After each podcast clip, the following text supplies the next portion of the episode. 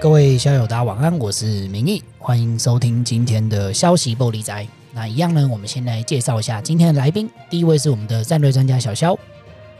大家好。第二位是我们的印度通阿帆，嗯，大家好。那小肖阿帆呢，我们这礼拜呢要来跟大家分享的哈，最重要的国际新闻，应该就是这个。芬兰跟瑞典哦，芬兰跟瑞典其实，在过去几十甚至上百年，都是呃执行一种就是军事不结盟的这种政策嘛，他们的立场一直都是这样。可是，在这一周呢，他们改变以往的哈这个作为哦，选择加入北约，而且已经正式的提交了申请书。那我们是不是来请教一下小肖跟阿帆，就是说，诶，为什么这两个国家会突然改变他们过往的这种政策？然后，这个加入之后，又可能对他们有什么注意呢？呃，我想这个主要先先讲这两个国家哈，一个是是芬兰，一个是瑞典哈，这两个都是属于北北欧国家哈。我们传统说所谓的北欧国家五国，当然是讲的冰岛、丹麦、挪威、瑞典、芬兰这五个国家。嗯，我们说传统所谓的北北欧五国。那北欧五国里面哈，其实其实呃，加入北约的国家里面，其实已经有三个了啊，包括挪挪威、丹麦和冰岛。冰岛虽然自己没有没有那个军队。但是他提供呃，包括呃基地好，那个让让美军进驻啊等等等等这样的方式的来加入北约哈。那另外两个国家比较特殊的一点，就是一个是瑞典，一个是芬兰。那那呃这两个国家都是在国际关系上，我们都称呼它为所谓的中立国，而且这两个中立国本身比较特。基本上是我们常说的所谓的武装中立，哈，就是说，就是他自己本身本身的军事实力也是足以自保的状况下的中立。那呃，这里面芬兰已经执行所谓这个呃军事不结盟的这个中立立场，已经大概是七十多年了啦。哦，从他们从他们开始开始个那个在那个东战和续战之后结束这结束之后签订了合约之后，他们执行这个政策已经长长达七十多年，那终于被打破。那瑞典的部分呢，甚至是已经其实已经是超过两百年的的武装中立的传统和历史。好，那之所以会打破，当然当然主要还是来自东边的国家的威胁，也就是俄罗斯。哈，俄罗斯长期以来一直是欧洲很多国家，特别是与它相邻国家的一个呃一个一个一个威胁和梦魇啦。哈，因为俄罗斯从过去呢，就是它相对来讲，相对是体量比较大，然后呢。啊，强调军事武军事军事武力来干涉欧洲事务的一个国家，哈，在在欧洲的历史上来讲，我们可以比较简略的来这样这样来来说，啊，那那过去甚至在苏联的时期，呃，俄罗斯更是呃苏联俄罗斯的前身苏联更是跟美国争霸，哈，在全球的两极世界中的龙龙头了，哈，那欧洲各国所面临最大的威胁也来也是来自于苏联红军的威胁。那即使在苏联从已经解体的之后呢，因为俄罗斯仍然始终始终不放弃这种对外进行扩张，或者说进行进行武就武力威慑所进行的这种外交活动啊，哈，所以各国其实早就早就已经对他们的威胁一直一直非常忧心忡忡。那许多国家，它周边许多国家，譬如说我们所知道的波罗的海三国，都采取一种。呃，加入北约寻求集体安全的方式来自保。呃，乌克兰战事的爆发，使得呃，使得像瑞北欧的两个中立国瑞典和芬兰也开始开始呃，对于这个呃，这个这个安全的态势产生一种担忧，好，所以他们才会寻求加入北约，好，进行这个集体集体防御或集体安全的的机制。来抵御未来可能的威胁与冲突。嗯，所以其实，嗯、呃，我们可以就是很清楚的看到，就是说，在这个乌俄战争爆发之后，其实欧洲其实有一个很巨大的转变嘛，对不对？就是你看，对对，芬兰跟瑞典也是其中一个例子，就是说，哇，他们过去，他们过去也不是没有面临俄罗斯的威胁啊，嗯、对不对？这这件事情也不是第一天发生，哎，可是。他们以前就觉得说，哦，这个，哦，我们不要惹怒这个强大的邻居，好，所以我们主主张这个两边都不要得罪的政策。看在 在冷战时期的那个芬兰话，就是属于标标准的那种，就是两边不得罪，做做那种香槟德贵。好了，难听一点是这样讲的哈。嗯，所以那个时候的芬兰话，在这这这个术语，在美国的外交界来说，根本就是个骂人的字一样。它其实是一种妥协的产物啦。对啊，我们必须知道说。是这个妥协的产物，所以在乌克兰的这个俄乌战争爆发前，其实当初为了在这个紧张态势，为了寻求一个妥协，像呃包括呃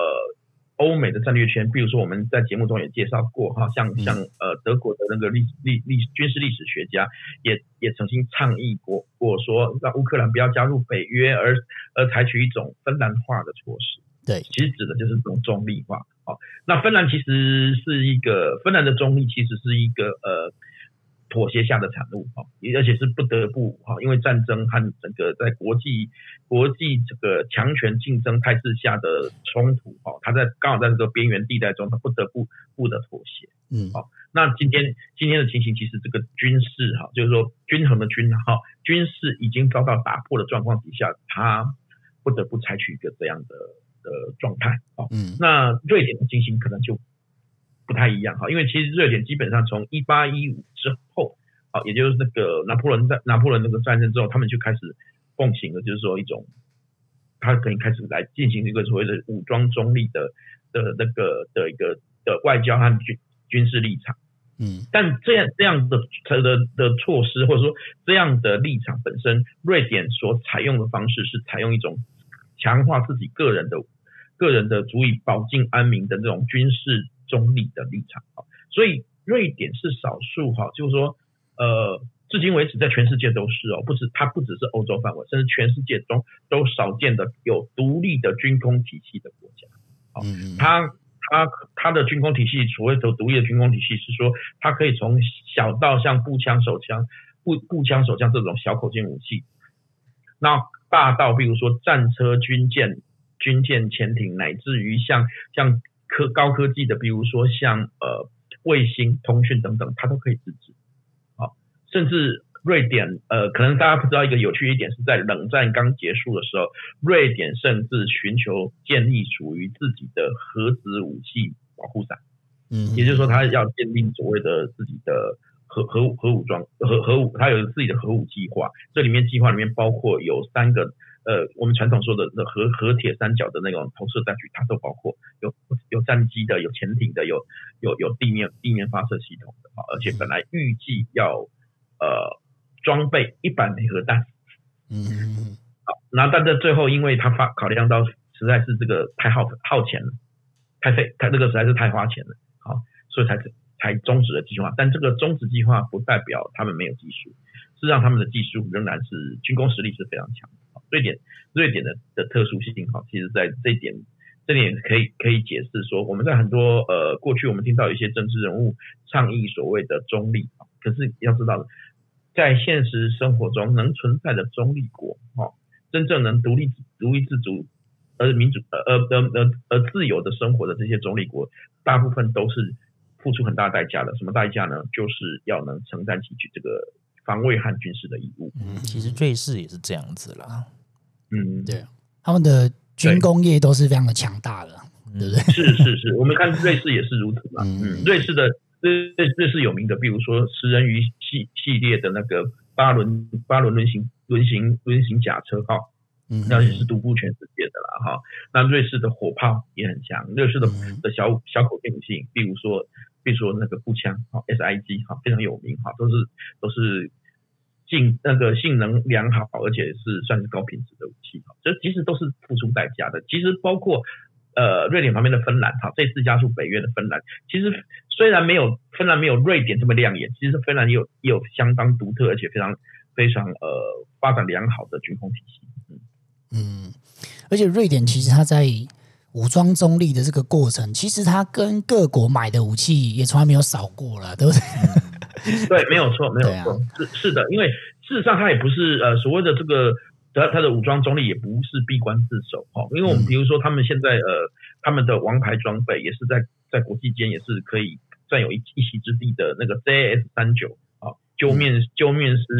战斗机啊，它它的引擎其实采用的是美国的引擎哦。对，采用的是美国的引擎。对，这个其实是一个合理的做法啦。因为你在当前的全世界的做法说，我要打达到百分之百国产自制，坦白说，不是不是不是痴人说梦，就是就是谎言啦。那那基本上，我们有一个国家就很喜欢讲它是自己百分之百国产自制嘛。那那那这种状况下，呃，其实其实其实真正的的百分之百国产自制自制的下场通常不都不太好。对。对，就是 通常不是太有效率的做法啦，对不对？对对对，因为这个不符合经济的规律啦，哈，那也不符合这个人类科技发展的路径了。对，嗯，那是不是再请教一下小肖，就是说，这个芬兰跟瑞典很明显的就是要打破他们过去的传统嘛？那这种这这样加入北约的这个动作，对他们来说到底有什么好处呢？呃，对。有关于他们加入北约的好处，我们可以从两个面向来看哈。一个是对芬兰和瑞典本身，芬兰和瑞典本身是因为他们面临的这个越来越越来越不可测的那个俄罗斯哈，因为俄罗斯手上握有核弹又有强大的军力的这个的强敌那面对这个不可测的不可测的对手，其实，在在呃俄乌战争之后哈，就呃俄乌战争之前呐哈，就是应该说说二零二零一四年的克里米亚危机之后，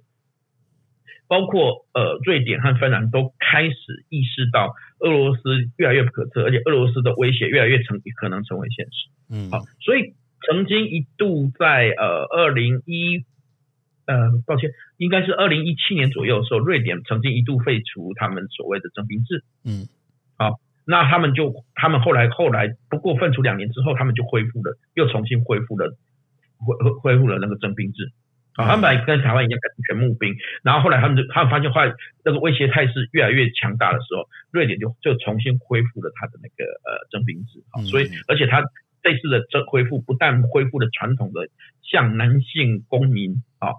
那个征兵的的那个义务以外，他还同时向女性。好，也就是说，他征兵的对象不只是男性，也包括女性。嗯，好，那芬兰更是不用讲，说他长期以来他是这是一个征兵制的国家。好，所以从这个角角度来讲，他们他们其实是有备战的。可是他们他们越来越感受到俄罗斯强大的压力之后，他们发现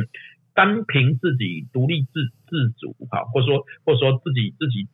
想要来拒敌国于于门外，恐怕有有困难。好，所以他开才会开始考虑啊。所谓的集体安全的的机制啊，所以加入北约对他来讲是是等于说拉入了更多的盟友，然后让让更全世界最最最庞大，也是应该说战争权力最前呃战争潜力最强的集体安全机制能的的北约啦哈，就是北约能能发挥对他们呃就防卫安全上面的需求，嗯，这个面向是从芬兰和瑞典的面向来考量，但还有另外一个面向。对北约来讲，为什么需为什么希望或者说为什么欢迎这两国的加入北约呢？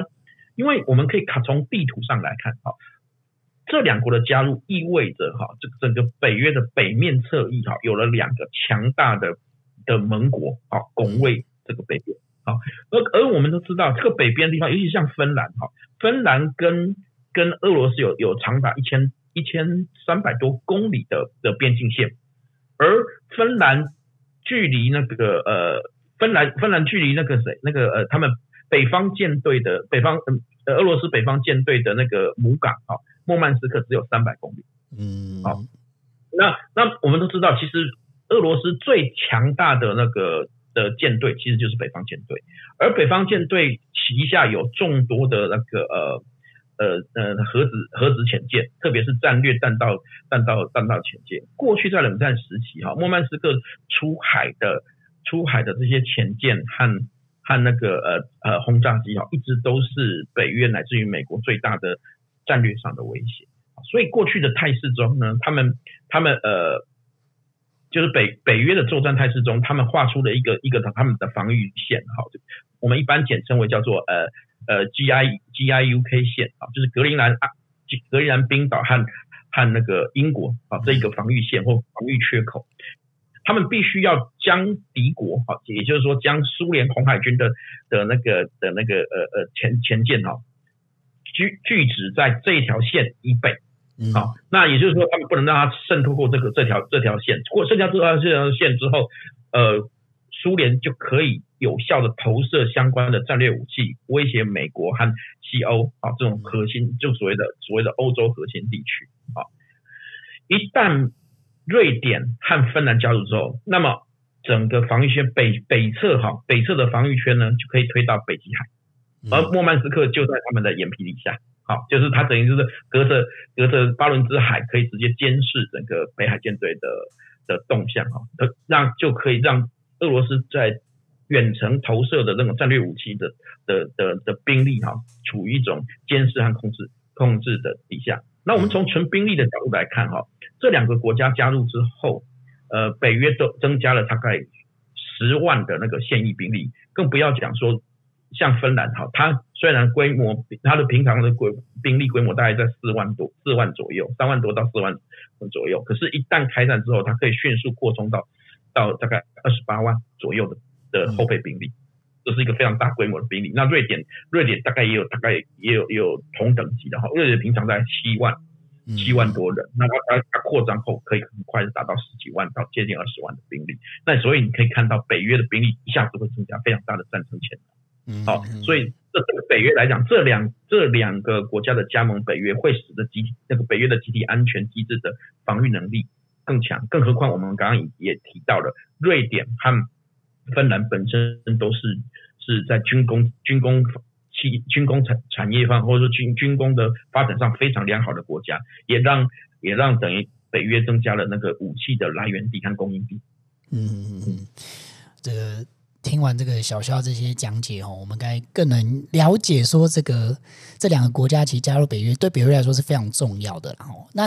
我们其实从这个俄乌战争爆发以来，其实也可以去理解，就是说，应该是大部分的国家都蛮欢迎这两个国家加入的哦。但是有一个国家，对，对，有一个国家特别奇怪啊，这是我们 我们的这个土耳其哦。土耳其其实是北约一个蛮早期的成员，诶，但是他就很奇怪。战争都打成这样了，他居然还反对哦？那我们是不是来请教一下阿方跟小肖？就是说，那、啊、到底为什么土耳其要反对呢？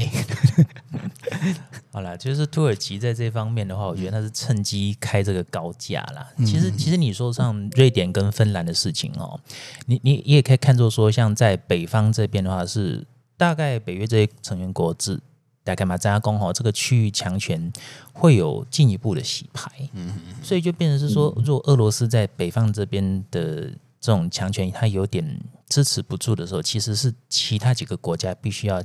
担负这样子的角色。那在比较南边这边的话，像土耳其的话，嗯，它基本上它也是想要嗯跟美国建立进一步建立它的合作关系嘛。那但是说趁趁机会这样子的话，就是说它的。因为土耳其这些国家比较啊、呃、受，就是被库德独立运动这个事情给稍微有点困扰到这样子，所以他也是趁机拿这个东西 开条件呐、啊，就是说要瑞，因为刚好库德族人就是最多是跑到瑞典去受政治庇护嘛，结果他们就是说啊，你们瑞典以后。对芬兰，对，就是以后你们这两国要禁止那什么库德工人党的各种活动啊，然后还要把他那个什么犯人全部引渡回来啊。你们你们觉得有跟那个什么跟这中国的那个什么呃什么是那个什么引渡条件那种东西很像这样子？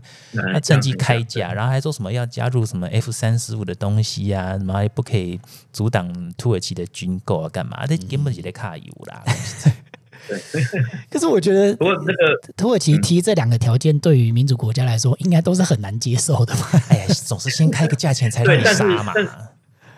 对，但但是那个北约的秘书长和美国啊，其实都有都已经表示了，还有包括包括德国都已经表示，他们有信心可以说服土耳其来。哎呦，好，但这样大家也都觉得说，基本上这个就是一个开价行为嘛。那那北约不可能在这上面退让啊，尤其在人权上面。对啊，因为其实其实其实有趣一点就在这里了哈。那个土耳其加入了北约，却没有加入欧盟。那那其实没有加没，他们不是没不想要加入。过去他在这个埃尔段现现任总统总统总统之前的政权，其实已已经在在很多很多很多年前，土耳其就一直试图想要加入欧盟。可是有一件事情是他们无法加入欧盟中的一个重要因素哈。嗯，倒不是说它是不是欧洲的问题啊，有人有人在说哦，它土耳其不是欧洲，或者不 土耳其有一部分领土是在欧洲的，嗯、就是啊，是那个那个那个什么那个伊斯坦堡啊，他们最大城对啊。伊斯坦堡其实在欧洲，好，不在不在不在亚洲。他当然除了这个地区以外，其他都在亚洲。OK，但是最大的最大的困难在哪里？最大的困难在于说，欧盟主张土耳其土耳其至今为止还是有死刑，所有加入欧盟的国家里面是不可以有死刑。嗯，特别是特别是欧盟国家其实一直质疑质疑一点，就是说，呃，土耳其国土耳其或的死刑里面是包含对那个政治意意见者会处以死刑的。嗯嗯嗯嗯，啊，就是像像他里面土耳其在跟在这这一次里面开价的里面的库德库德库德工人党啊，因为这个这个这个党哈，长期主张就是库德主要建立自己的国家。嗯嗯嗯，库独分子。那对土耳其来讲，他是 对土耳其认为他是分裂国家的分离主义分子。啊，那库德主工库德工人党的的的那个的成员，在土耳其今年是会被判判。被判重刑的，甚至会包括死刑之类的重刑啊，这也是为什么很多政政治意这个跟他政治意义者会逃到逃亡到国外，特别是欧洲去。嗯，对，那这个是造造成了，其实是土耳其长期以来一直都跟欧洲欧洲有有很多争执的地方一点。那等到现在这个这个呃总总统埃尔段上台之后哈，其实其实这个问题更严重，因为他本身本身也是国内的的。国内外应该说国内外土耳其国国内外的那个政治意见者非常多，而且而他也他又他事实上也也也常常有这种清洗的动作啊，所以所以在这个问题上常常跟欧洲国家爆发冲突吧，好，特别包括这种，呃，包括其实本来还不是北约北约国家的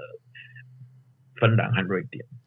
所以。从这个事件，我们就可以看出说，虽然土耳其是早期北约成员，但是他们所奉行的价值其实跟哦，比如说欧洲国家其实是有一定的差距的啦，对不对？有点差。对，那当然啦，在历史上面，这个鄂图曼帝国一一直是欧罗巴的死敌啦，对，有点这个传统上的问题，没有错。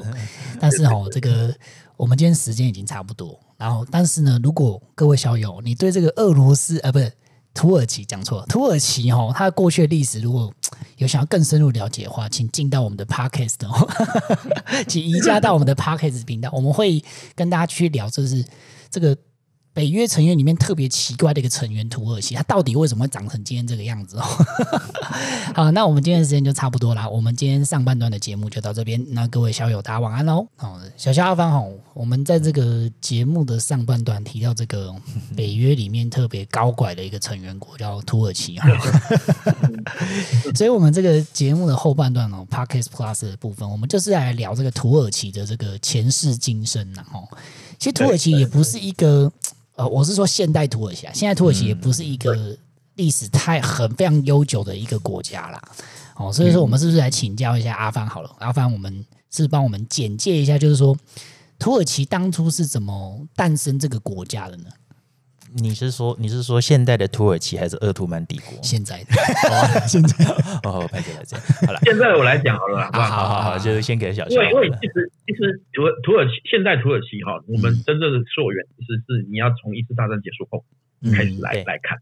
好，因为一次大战结束之后，有有一个有有几个呃重要的的重要的后果，其中之一是一些老牌的帝国主义在第一波第一波垮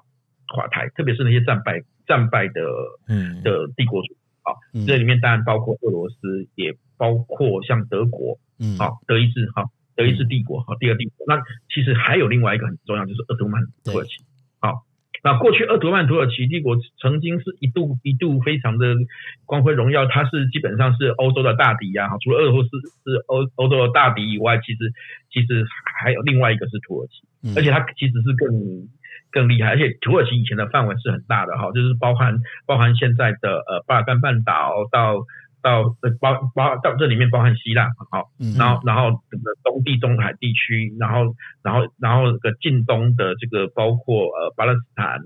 啊安纳托利亚高原一路一直到一直一直到高加索哈，比如说乔治亚这一块。哦，其实连那时候连埃及都有了，对 对，埃及也是，埃及后来埃及是片实质独立的英国嘛，它就横跨欧亚非三洲这样，北非也有嘛，对对对对，就是埃及。对，那一随着一次大战的一次大战的战败，因为土耳其战到。德国那边去嘛，然后然后后来战败，战败之后被当做战败国后，他就被肢解了。那首先第一个第一个呃第一个第一个的的作作用就是他使得他过去在巴尔干还本来在欧洲的部分哈，在巴尔干的那些国家纷纷独立，嗯，特别是像希腊，希腊也是千年复国，好，终于 终于复国了。然后但希腊。希腊一独立之后，马上引发了一件事情，就是稀土战争，希腊和土耳其战的的作战，的的的战争。那希腊为什么为什么会有这个稀土战争呢？希腊在趁这个独立的同时呢，就主张所谓的历史主权论，就是说过去希腊古代希腊呢的范围呢，包含东东地中海这些地方，甚至包括安纳托利亚。省，因为他们按照说，至至少是在东罗马帝国时代，安纳托利亚省，也就是安纳托利亚半岛是是东罗是东罗马帝国的一个半安纳托利亚省嘛，这块也应该是他们的，好，所以他们就一路打打过来，整个崩溃的土耳其，其实当时因为随着随着这个帝国之间那个王室想正正式垮台，应该说苏丹呐哈是正式正式垮台之后，整个整个整个呃土耳其属于一个几乎土崩瓦解，快要。灭国的时候，这时候有一个重要的历史人物出现，那个就是我们常说的凯末尔。对，好，就就被他们土耳其所谓的国父，哈，我们把它翻作国父阿塔图克。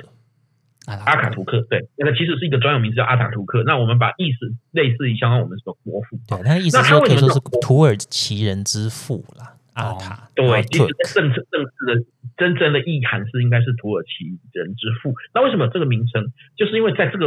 这个即将要瓦解，各地纷纷独立，包括什么什么什么那个近东的那个巴勒斯坦啊、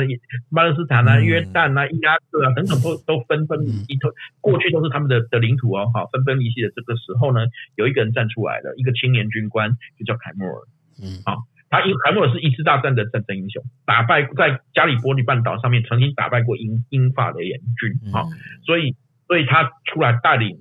带领这个当时等于说等于说已经行将被肢解瓦肢解瓦解的土耳其人呢，重新重新巩固了土耳其，然后也创造了所谓的新生的土耳其。而这个当然是但是这个土耳其的概念的版图疆域就小了，跟当年的鄂图曼土耳其的概念就不一样，就小了很多。嗯，好，大概就我们刚刚讲的。近东的这个安纳托利亚高原这一带，哦，就现在土耳其的主要的主要的领土。那欧洲部分勉强还保它保持保持的一个地方，就是就是那个呃呃现在的伊斯坦堡，嗯，好，博斯普鲁斯海峡那边。对对对，所以所以其实这个这个这个是一个现代土耳其的部分，而且凯末尔不但不但在战争中保住了保住了土耳其的独立。嗯，好，同时也创造了一个现代的的土耳其。怎么说呢？过去的土耳其，它它不管怎么改革，它的基本上还是有点像，其实呃，我们我们我们以前所学的东西里面比较比较熟悉的，像中中国一样，类似像中学为体，西学为用啊。它的所有的改革呢，对，就是说，我们是学西洋的船坚炮利，但是我们还是要要维护我们的这个优良传统，优良传统。对，奥奥奥图曼土耳其的优良传统，哈，这样子，啊，所以那些都是奇技淫巧，我们只是学学他们那个东西，只是要富国强兵而已。但是，呃，凯末尔的部分，一般会保住了国家的独立以外，同时在创造现代土耳其，他走的就是另外一个路线。我们一般来讲，用现在的观念来讲，叫做。世俗化的概念，也就是走西欧化的观念。过去土耳其用的文字是类似像阿拉伯文字的部分，它是在从文字语言上进行改革啊，还有服装，包括包括都开始变走向西化啊，然后用开始创造现代土耳其的字母啊，利用利用利用那个西里尔文字，他创造它现在的的的的的那个土耳现代土耳其的字母。好，所所以他们现在才才变成我们现在看的土耳其文，其实是在一百多年前是不存在的。嗯，它是比较拉丁化字母这样子。哦，对，拉丁化的字母，对对对，它借用这些拉丁化拉丁字母去去去去把它变成现代字母，而且开始开办新式的教育，哈，也也开始推广义务教育，女性的地位、平等地位，甚至还有一件最最有趣的一点就是说，他为了要建立所谓的议会民主制啊，对不对？嗯、可是他他当初他他整个国家只有一个政党啊，就是他他率领的政党啊，对不对？嗯，所以他曾经曾甚至曾经为了要要进入议会民主制，强制将自己的政党分裂为二。嗯。就说好，你一个当执政党，一个当反对党。哦，这个相当不容易耶，这个对于政治人物对相当不容易，哎、啊欸，相当不容易。所以他们的像土耳其，因为他自己军方，所以所以传统以来，哈，过去呃，土耳其的军方，特别是高层，哈，他们的军官团呐，就我们讲简单点，他们的军官团有一个传统，他们自认自己是呃。土耳其有一个特别的说法，叫凯末尔主义。好，凯末尔主义就是指走这个西西化、欧化路线、现代化路线。好，就跟跟因为过去鄂图曼土耳其是一个跟政教结合的，就是跟伊斯兰伊斯兰这个政教结合的相当密切的一个一个一个一个王帝国嘛。这个帝国的的所谓的它的正统性是来自于这个时候，我是我是整个整个伊斯兰伊斯兰国度的的的苏丹啊，好这样的角色。对，那他他。扬弃了这一点，他把它走向这个现代民现代国家的的路线，好，所以所以这批军官团里面其实一直都有一个使命，就是说他们是凯末尔主义的的奉行者，认为是土耳其国内的呃宪法保护者，好，所以如果你当偏离这个现代宪法的路线的时候，他们甚至军官团甚至往往不惜发动政变去改变它，好，这是土耳其现代土耳其的一个其中一个很特殊的面向，好，那也是。也是因为这样，所以你可以看到，在冷战的时候，二次大战的时候，你就看到土耳其就开始采取一种观望、保守、保守的态度，没有没有随便选边。德国不断的诱惑他，他最后还是没有选选选择德国。休战节，休战节。毕竟他上次跟德国经验合作的经验不是很太好。对对对对对，因为过去因为选错边的后果很严重嘛，所以他们就现代土耳其些也学会了西，就是等于说欧洲的那个政治和外交逻辑。好，那等到冷战之后呢？呃，土耳其当然迅速的就选择了这个欧洲这一边这边，所以他他加入加入的是以美国为首的这个这个这个呃自由自自由民主秩秩序的的集团里面。所以呃呃，我们在前段节目里面民意有提到，土耳其是一个是一个呃北约的的古老的，应该说说是资深的。资深的成员国，它有多资深呢？它事实上是北约第二批加入的，一九五二年的时候就加入了北约，好，甚至比大家很没有想到是，它甚至比德国啊，西德那时候是西德了啊，比西德更早，西德是到一九五五年才加入加入北约，嗯，所以它的资格比德国还老的，好，所以所以这个这一点就是它比较特殊的地方。可是可是这几年为什么有这些冲突？好，这几年有一个冲突的原因，就是说，其实土耳其除了这个现代的力量，这个社会，这个这个这个国家里面，除了有现代化的力量以外，其实还有一些一些传统的传统的力量，哈，特别是他们他们呃原来的宗教宗教哈，或者说这个教法系统，伊斯兰的教法系统还是对对伊斯兰的势力还是对他们的国家国他们的社会有很很强的影响力，好，所以他们他们。他们尤其像这近几年来，这个呃穆斯林兄弟会啊的影响力力很大。好，那我们都知道伊斯兰伊斯兰本身具有一定的普世性，好，也就是说全天下的伊斯兰人兰都那伊斯兰兄弟都是都是一家人嘛，好，所以他们所谓的普世性是指的是这样。那那伊斯兰的我们都知道，像包括呃。包括伊斯兰兄弟会，或是一些伊斯兰伊比较传统的、比较或所所谓的比较正统的伊斯兰信徒里面，他们就对这个现代化有疑虑。他认为西方西方的这个东西冲击到他既有的秩序，嗯，好，他们有疑虑，所以他们希望建立的不是一个政教分离的系统，而是一个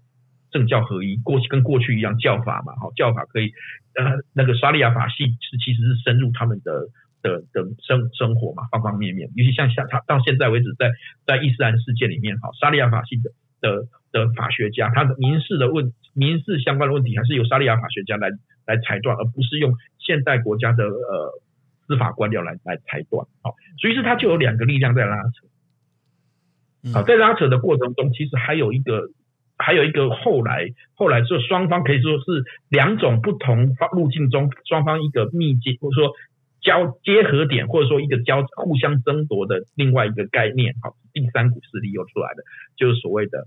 大突大突厥大突厥主义。嗯，哎，那这个突厥主义叫 Turkey 哈，就是我们的 Turkey Tur Turkish 好，那这里面就是什么？其实大突厥就是土，你说大土耳其主义或者大突厥主义，也就是说，他们认为说所有的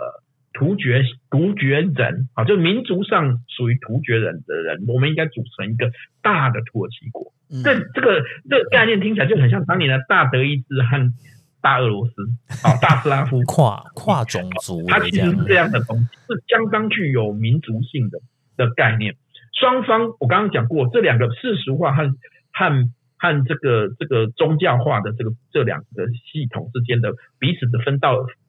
两边两端拉扯中间有唯一的结合点，就是双方都会去竞逐那一块，就是民族的这一块，就是大土耳其主义。嗯，在这样的背景底下，你现在可以看到现在的土耳其当代现在的政治里面的的崛起者，也就是这个埃尔段。嗯，好，埃尔段就是现在这个总统，其实他就是他就是巧妙的去利用，一方面争取了，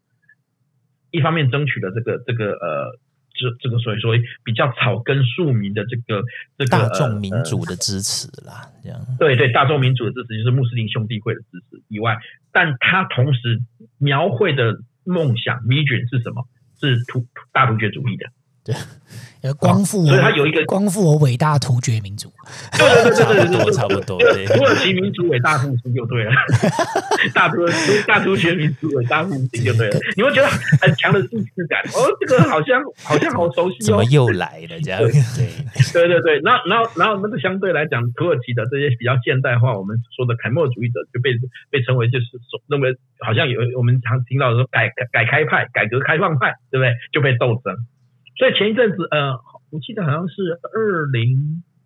一九吧，还是前之前的那一次政变，有没有？政变疑云，土耳其发生的这个政变疑云里面，其实就是在这两派的斗争。好，就是他故意，但是这个政变到现在还众说纷纭。因为按照埃尔段的版本或土耳其国内官方版本是说，有一批军官起来政变，要推翻现在现在的民主民选出来的政府。对对，就是埃尔段。好，但是呢，但是其实这个里面，我们发现这这场这场政变非常蹩脚，好，人数也很少。其实并不足以不跟过去那种大规模那种政变要取得政权，土耳其其实也不是没有政变过啊，他们政变过很多次啊。就是跟泰国的次数可以比啦，这样就是这么夸张啊？对，就是他们也蛮，他可以跟泰国就是互相比美，就他们军方也很活跃了。是是是是，嗯，因为他们他们军方其实蛮蛮积极在干涉国内的政治的。我就刚刚有说，就是说他认为他是土耳其的这个宪政传统的保护者，嗯，所以你如果偏离这个角度，他就他会以这个角度来。推翻推翻这个政府，过去曾经发生过不少是这样的例子啊。那可是这一次政变疑云比较麻烦的一点是说，他之后这这一小他他迅速的弭平了这个这个少数的的的这个政变分子之后，他接下来做的事情其实是大清洗，清洗了军官团，清洗了法官啊，全国两三千法法个法官直接被解职，还有大学教授。嗯，所以很多人怀疑说这件事情是他他设下的一个怕狼化阴谋啊，那呢？对对对，这批人搞不好是他自己找的人扮演的，你知道吗？就是说就让。然后而且而且还被灭口，就是习近平习近平打贪嘛，那死磕他政敌了。对对对对对对，这这件事情把他政敌都杀。这件事情有趣的是，我印象当中哦，好像说连还有连一位他们国内很知名的那种教法学家，就伊斯兰教法学家，也被埃尔段被扣起来。结果呢，他后来就好像我印象中他就是流亡到瑞典去，所以就是这次也是那个也是土耳其提跟瑞典提的那个。就是去讲，所以不是只有这这是为什么他又又拿这个来发难的原因。其实不只是库德，他讲的是库德族工人党，他还是用反恐的名义啊。他事实上他说要求要把那位教法学家引渡回土耳其。对，他其实他剑他剑指的是是所有海外的这些对他异议者，因为他就指控这一次的我们刚刚讲那个失败的政变哈，策划者是一个在美国的一个一个一个教士啊。嗯。啊，而且这个教室有趣的一点是，这个教室原本原本就是原本就是其实是一开始是支持埃尔段，嗯，那后来发现埃尔段这个人，他后来他两个翻脸翻脸的就对，嗯，因为其实他的主张原本跟埃尔段现在的主张其实是原本就是那个教教教室的主张，可是他教教室后来发现就是埃尔段这个人，他觉得他们两个之间反正就产产生矛盾，就他就逃亡，算是流亡到美国，嗯，但埃尔段一直想把他引渡回来，把把把他干掉，对对啊，要让他回来受审啦。那但受审对干掉，但受审之后会怎么样，你就知道了。我想这个剧本比较不一样，不一样的地方是埃尔段没有说什么，这是境外势力干涉什么的。哎，可是也很妙啊！你你你讲的，他说说境外势力啊，就他他指控就是他们，对，而且还要求美国引渡他。啊，这也是他跟美国为什么越来越不不满的、不爽的。哦，所以他还是有指控美国了，还是有指控。有有有有有，就是他跟美国之间为什么他甚至说为什么会跟美国美国会 F 三十五的那个的的争议里面，其实为什么会会有这个部分？其实前因也是因为他为了要继续掌握这一块，因为过去这个你知道以呃土耳其的军军火工业其实很强，它的基础为什么那么强？是美国把它打下来的。嗯，在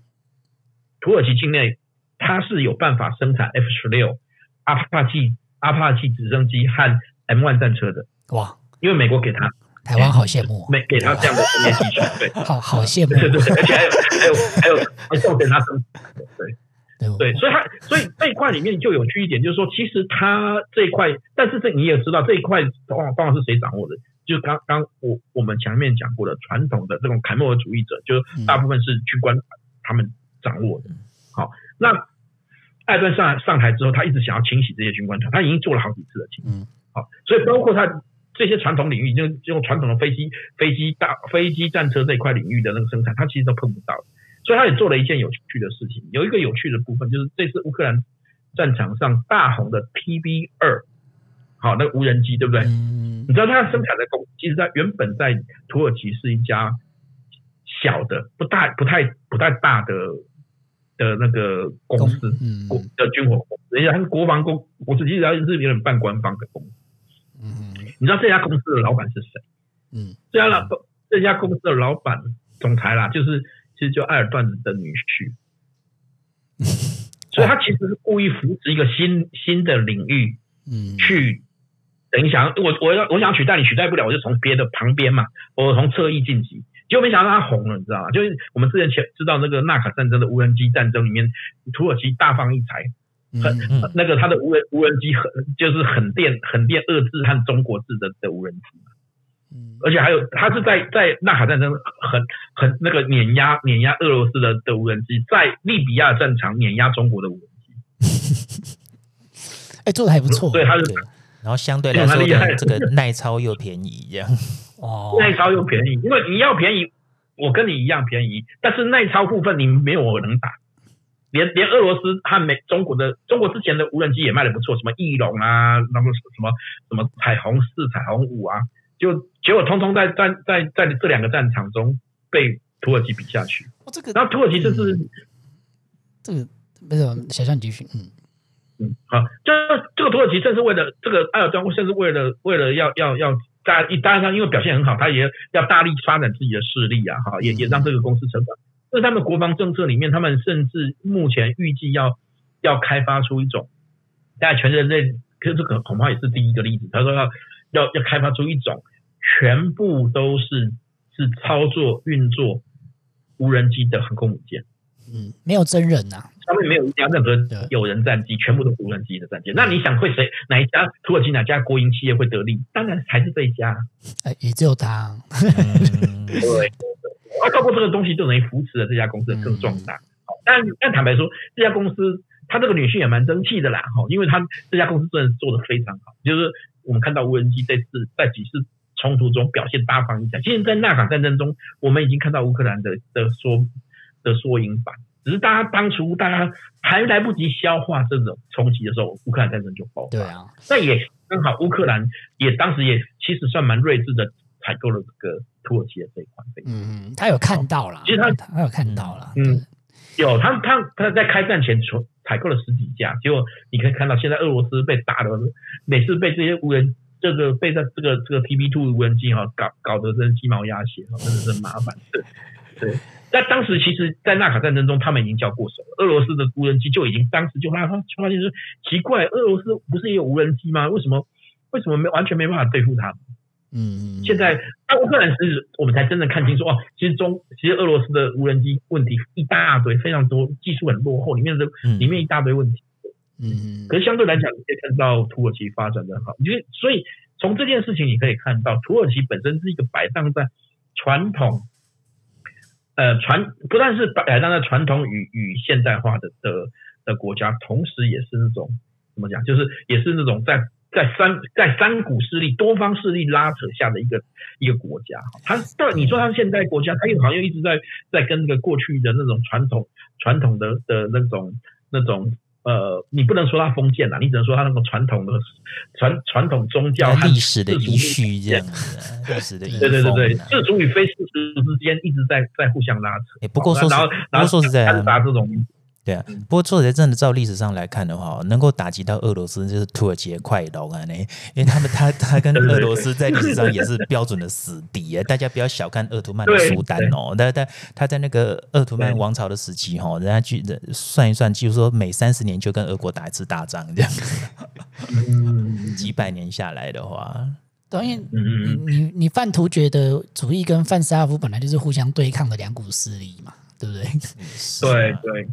对啊，所以所以其实其实其实阿帆阿帆讲到这个部分，我们可以把它稍微总结一下。除了我刚刚讲这种这种三方势力的拉扯下，其实这三个主义中分别代表三种不同的不同的疆域疆域或地缘上的概念。嗯，我想翻阿帆应该应该可应该可以来做一个补充啦。哈，就是说一个现代的这个部分，我觉得可以分三个层次来讲，就变成说，你看像呃从如果。以最普世性来说的话，就那种世界帝国的角度来看啊，那是伊斯兰主义这块它的影响力最大。可是北北大概东西穆斯林，啊，想那大概被听的土耳其诶。我我是这个还真的是有点历史上的因素哦。好，我我尽量简单一点讲，就是说大家知道那个黑衣大师阿巴斯王朝嘛，对不对？他被蒙古西征灭掉了之后呢，其实那时候阿巴斯王朝是还有哈里发的。后来在蒙古西征之后呢，这个哈里发呢就跑到了。就被迎到埃及，就是被马穆鲁克王朝呢迎到埃及去。但是这时候的哈里发其实是波沙小罗用诶啦，他就只是一个，只是一个象征性的而已。结果呢，后来呢，对，那后来在安纳托利亚高原那附近在游牧的那一支土耳其人呢，他就是渐渐的在那边壮大了嘛，就现在后来就变成所谓的这个鄂图曼土耳其。嘿，那这鄂图曼土耳其他站稳脚跟之后呢，他不是后来在一四五三年把那个东罗马帝国灭了吗？对，对啊，他后来灭了之后，那个穆罕默德二世哈，其实在他那个时候，他把东罗马灭掉之后，大家大概知道说，他那时候就号称说他自己应该是哈里发，嗯。所以呢，除了这个之外呢，他他也号称他是在欧洲的他的欧洲疆土上面，他也他也认为他是他们的凯撒。所以，所以变是说，其实对，所以你说以他以帝国的的这个角色来说的话，以前奥图曼帝国的皇帝他有多重的身份。那所以他到后来就是到他的孙子之后呢，他就他就去把那个埃及的那个哈里发抓来。然后就把他废掉，然后自立为哈里发。所以你看历史上面的鄂图曼帝国的皇帝，其实他是身兼罗马的凯撒，他身兼这个呃伊斯兰世界的哈里发，他身兼土耳其的苏丹，嗯，哎，帕夏或这种高官这样子。所以基本上就变成是说，他在区域的势力当中的话，如果他这如果他伊斯兰的这个声望 hold 不住，他还有这种所谓的。突厥主义带来流传的地方，那其实大家也也也别忘记了，就是蒙古尔帝国同时期大概的蒙古尔帝国，基本上也算是突厥系统哦，也是跟他们是近亲哦，所以所以你所以说为什么他在这个区域之内，为什么他是除了印度之外，对中亚的局势，还有甚至对俄国，他始终会对他始终会在很多角色在那边中间一直。因为当现现在突突厥系的国家也还好，还有好几个嘛，对不对？整个中亚其实几乎都是啊，嗯、而且俄罗斯几乎都有突厥民族啊，对不对？有，对啊，也是有，所以普丁应该也是剉了一蛋的感觉。对，所以所以你看这个帝国，它这个帝国一定挪吼，哎，那有让百足之虫，死而不僵。你说到凯末尔的那个年代，然后那种呃二十世纪的大概呃一九一几年二零年代那个时候。嗯他那时候，对他那时候能够这么当机立断来来来个规这个帝国吼，给切断啊，啊切一点保留起来吼，就是给给点那补起来，就是代表说他这个人的眼光是精准锐利哦，嗯、所以他能够保住他的起家底这样子，那就变成是现在所谓这种凯末尔主义留下来的这个现代民族主义的这个规模。对。对，所以所以问题是问题是现在这个变成说，你一旦牵涉到区域争霸的时候，现在的土耳其总统他搞不好他也不不只满足于做一个土耳其苏丹。嗯，对，他也可能想要做一个 怎么讲呢？的帝国 皇，对对对，或者是皇帝，或者是突厥的共主了，对，或者是现代的哈里发，至少是突厥的共主，对，哇，就一路一路打到中国新疆去，我是欢迎啊。那么，所以新疆，所以新疆叫东突厥斯坦，对对，所以他一直对对中国对维维维吾尔的那个的处处理一直很有意见。他一直跟有跟中国抗议哦，他这点是倒是的，倒是我们必须要。叫小贺哦，他人家救小贺。对，真的，真的，因为这个我们这个不只是你看欧洲哈，还有这个中亚西亚，其实敢敢跟中国呛下来，真的还不多啦。对，就是就是就是大家现在会觉得土耳其是一个对，现在大家现在觉得土耳其是一个中小型的国家，可是别忘了，人家在历史上面他可是呼风唤雨的嘞。没错，当年中东那些地方在他掌握底下的时候，状况可是比现在西方人现代化之后好的嘞，嗯、基本上、嗯、那个时候是一个辉煌光荣的帝国，对啊。对啊，但是这但是就变成是说，你看哦，这个东西在这个东西，其实我觉得可以比对一下。嗯、你看，像清国、嗯、清朝的皇帝这些代际哈，哎，千国的皇帝他也是多重身份呢。对啊，他在他是对满族人来说，他是满人的旗主或者是共主，对，他是蒙古人的可汗哦，对。然后他是他对关内十八省这些降虏来说，他是你们这些汉人的皇帝哦。然后他对吐蕃也是，他也是吐蕃的那个，他是吐蕃的师祖。对啊，对啊，大师祖。对，他们的统治手法有点像。是啊，对。所以你看那时候，坦白说，其实这是过去的常态啦。像我们我们讲说，其实几个大的帝国都有这样的双双元性或多元性。比如说，比如说我们知道奥匈帝国，他是他是奥他是奥奥奥地利。的皇帝对不对？啊？嗯、可是他是匈牙利的国王，嗯嗯嗯，而是同时哦，这两个这两个身份是同时的，嗯，对啊，所以后来在凯末尔的时期，他才把那个哈里发废掉嘛。其实末代的哈里发原本一直都是鄂图曼帝国的皇帝兼任，可是在最后一两任的时候，那一位末代的哈里发他他是其实是没有土耳其苏丹的头衔，嗯，那对他们来说，他们是把这个分得很清楚的。嗯嗯嗯嗯，但是这个就会变成是说，随着时事啊，一尊一丢啦，他他能够扩张的时候，他就会想说，要要要往哪个规模去发展这样子。没错，没错，没错。对，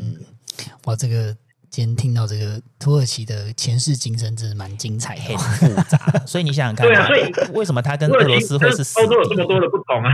所以他们就会有冲突，也是正常的。是啊，对啊。俄罗斯俄罗斯沙皇当初也是认为他是俄罗斯的。呃，凯撒他是第三罗马，对，所以北边一个凯撒，南边一个凯撒，开玩笑，我怎么能够一天怎么能拥有二日呢？对不对？对啊，所以 你看，主张自己是第三罗马的国家还不少哦。所以我们有刚刚讲的，像刚刚刚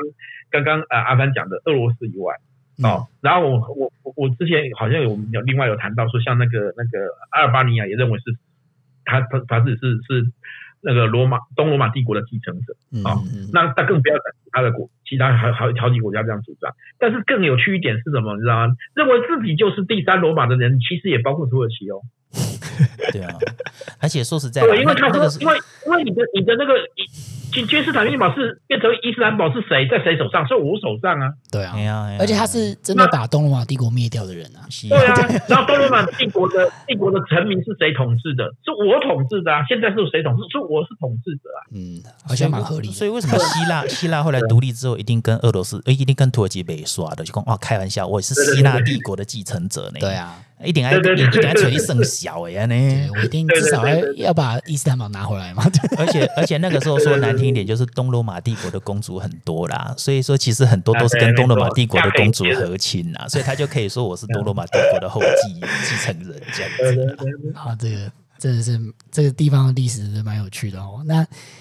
对我们今天时间其实差不多，那以后呢？哦，我相信这个。这个芬兰、瑞典加入北约的过程一定很有戏啊！我们会继续的关注这个土耳其后续会有什么动作？这这会是一个很长期、很复杂的 区域强权重组的过程。对对对，一定很有戏啊！对。土耳其也是什么不甘寂，感觉他们总统也蛮不甘寂寞的。其实，其实不要小看土耳其哦。近东地近东的地缘问题一直都是地缘政治中个最最难解的的区域。它可以大大影响近东跟整个中亚的局势哦，其实是很重要的。对啊，对啊。那以后我们会持续的关注这个地区的哦局势变化。那我们今天就时间就差不多喽。那各位校友，我们今天就这样喽，拜拜。嗯，拜拜。嗯，拜拜。